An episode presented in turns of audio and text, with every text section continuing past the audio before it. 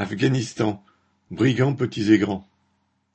Les 30 et 31 juillet à Doha, au Qatar, une délégation de diplomates américains a rencontré le ministre des Affaires étrangères d'Afghanistan, le Mullah Amir Khan Muttaqi, entouré de responsables de la Banque centrale afghane et du ministère des Finances.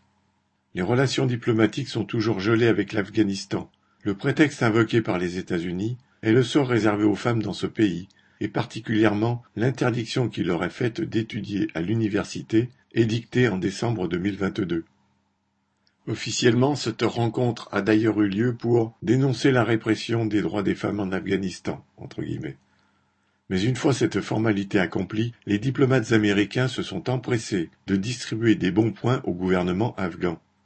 Ce dernier, en effet, a, d'après eux, eu le mérite de juguler l'inflation et d'avoir augmenté les exportations comme les importations.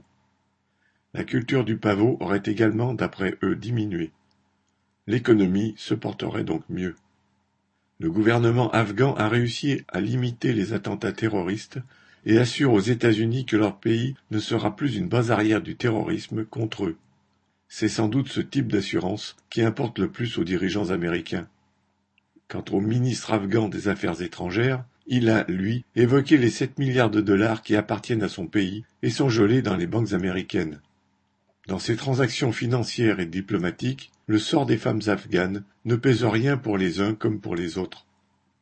Que les jeunes filles soient obligées de se cacher, la peur au ventre, pour apprendre l'anglais, qu'elles n'aient aucun avenir dans ce pays, qu'elles soient les esclaves des talibans, c'est l'objet d'une protestation bien symbolique et bien hypocrite. Mais en fait cela importe peu aux diplomates américains. Comment s'en étonner? Leur gouvernement a d'abord armé les milices islamistes en lutte contre l'URSS, puis a permis et financé l'arrivée au pouvoir des talibans en 1996.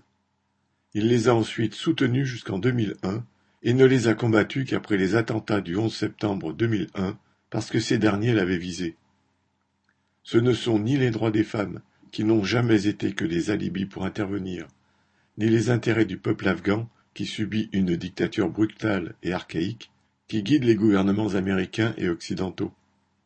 Au fond, cette discussion est une discussion entre brigands, des petits et des grands, mais qui se connaissent et se comprennent bien. Aline Urbain